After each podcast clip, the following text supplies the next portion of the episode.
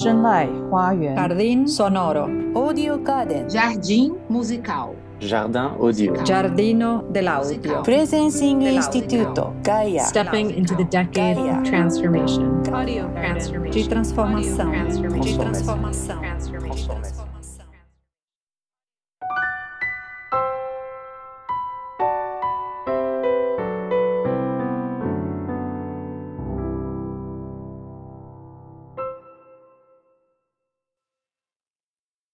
El camino de la guerrera consciente. Conozca el arquetipo de liderazgo para el siglo XXI. La guerrera emergerá de las profundidades de su sufrimiento, cualquiera sea el grado de este, y superará sus miedos.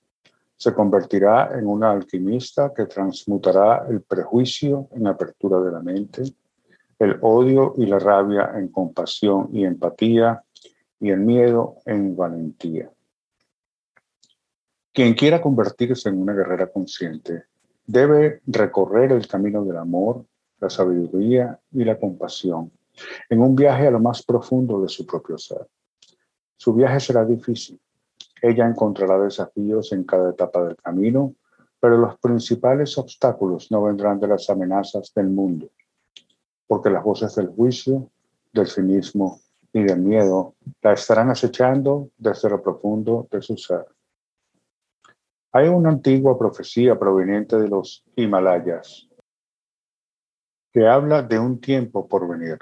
Dice, llegará un momento en que las fuerzas del mal parezcan estar determinando el destino de los seres humanos, quienes se sentirán desesperados e impotentes para resistir. La violencia estará en todas partes. La guerra prevalece sobre la paz, el mal sobre la bondad, la traición sobre la confianza, la intriga sobre la sinceridad, la mentira sobre la verdad, la crueldad sobre la compasión y el sufrimiento sobre la alegría. La mayoría de la gente mirará a los demás con desconfianza, temerosos de ser lastimados física o moralmente. El caos parecerá ser la fuerza dominante en el mundo. En la mayoría de los países, el gobierno estará en manos de hombres codiciosos y cínicos que buscan su propio beneficio en lugar del bien común. La gente común sentirá que no tiene esperanza de escapar de esta situación opresiva, porque el egoísmo, la ambición y la codicia de los hombres en el poder no tienen límites. No solo se benefician de su corrupta forma de gobierno, sino que también han convertido a la tierra en un desierto, debido a la extracción ilimitada de sus riquezas. La humanidad será empujada al borde del tiempo, impulsada por su elección de seguir el camino del poder, la codicia y la opresión, en lugar del camino del amor, la sabiduría y la compasión. Pero entonces, continúa la leyenda, en esta oscura realidad brillará un rayo de esperanza, la esperanza de que una guerrera vendrá y liberará al mundo de su sufrimiento, dando a luz a una nueva era de paz, comprensión y respeto mutuo. Esta es la historia de la guerrera consciente, esperanza para el futuro.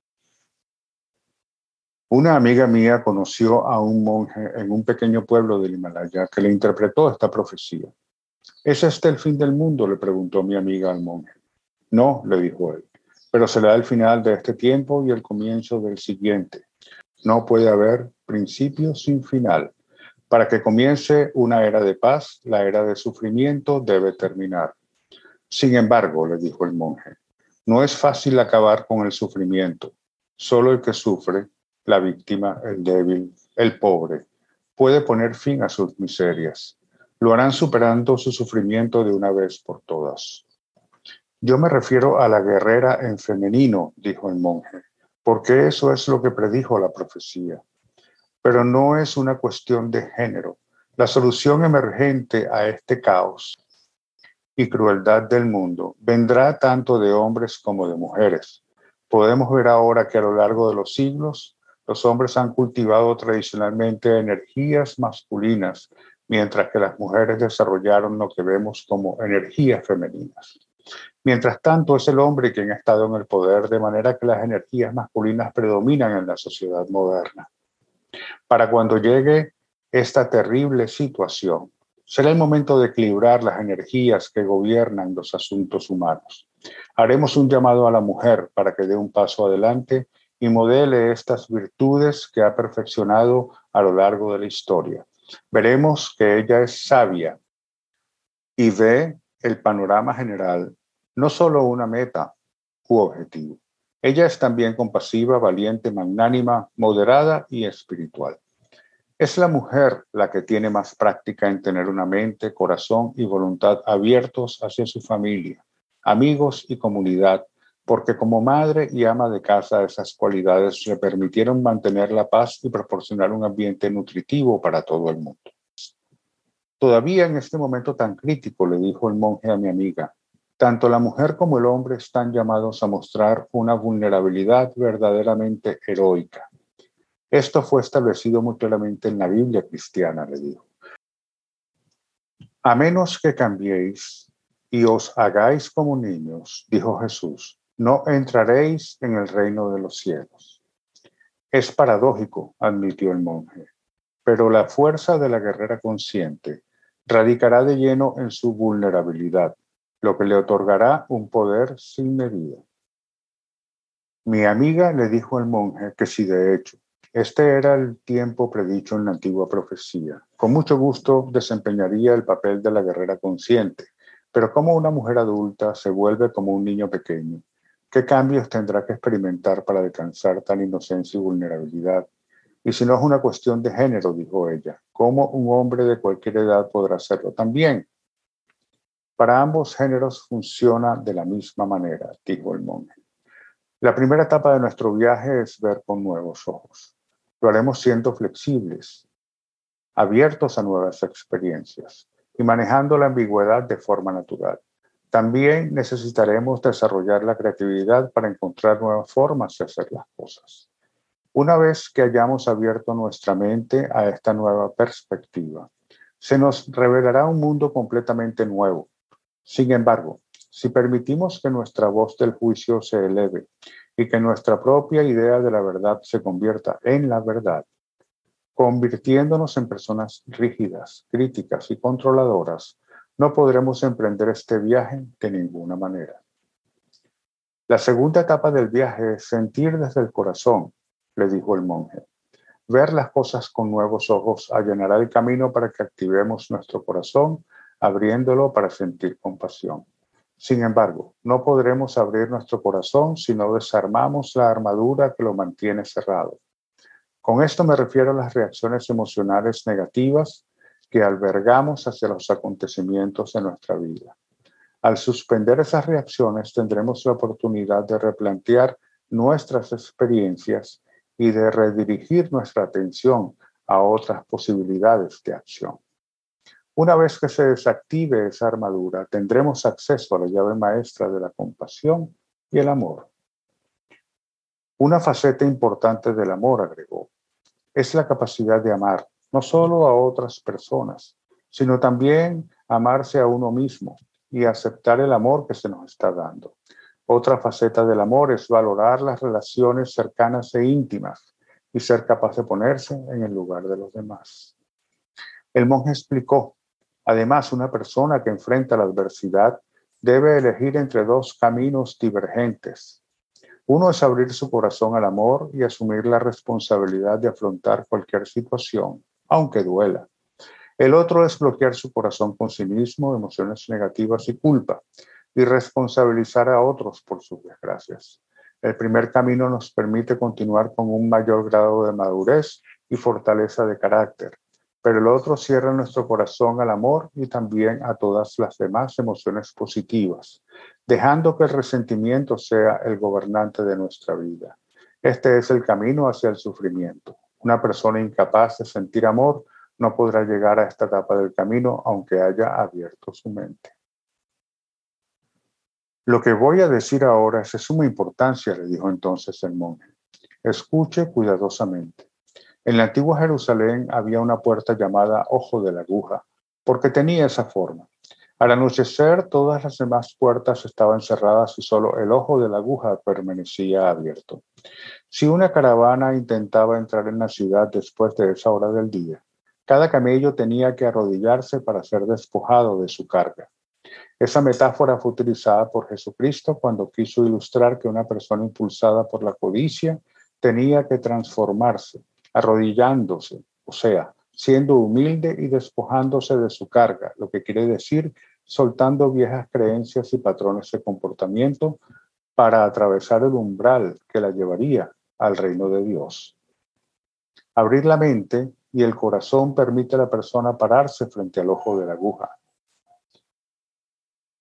Sin embargo, para cruzar ese umbral necesitamos dejar atrás viejos hábitos y creencias, especialmente nuestro ego, permitiendo que nuestra humildad y vulnerabilidad emerjan naturalmente.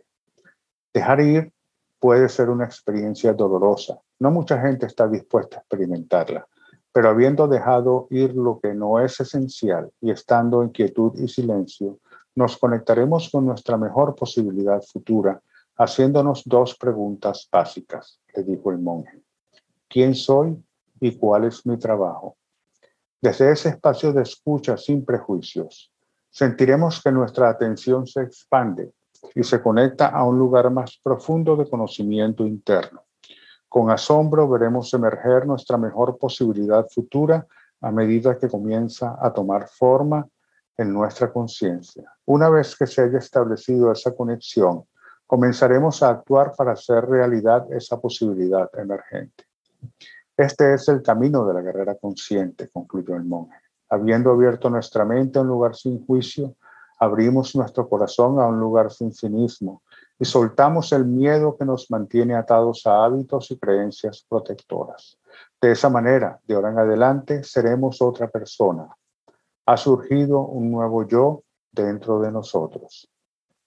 Por supuesto, este nuevo yo no es de ninguna manera una presencia permanente. Para permanecer en ese espacio de intención, necesitaremos convertirnos en nuestro propio observador.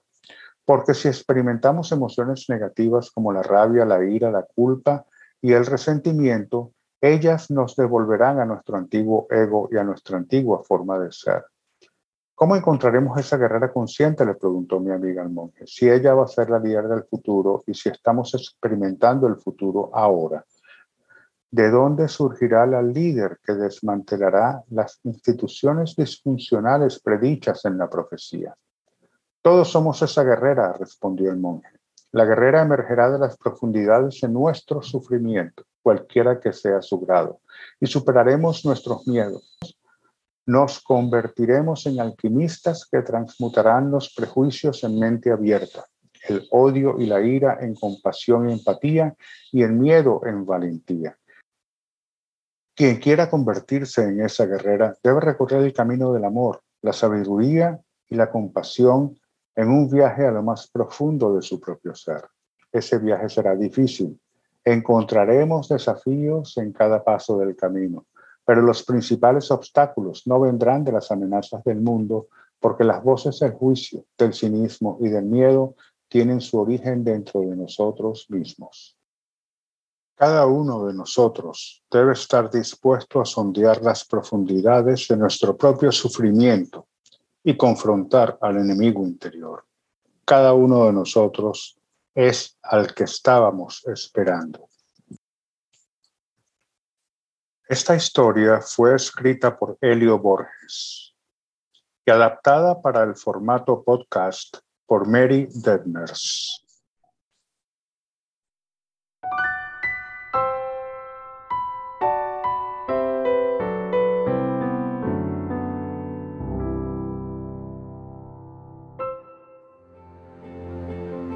This recording was contributed by members of our global presencing community. Learn more about our tools, our methods, and programs for systems change at presencing.org.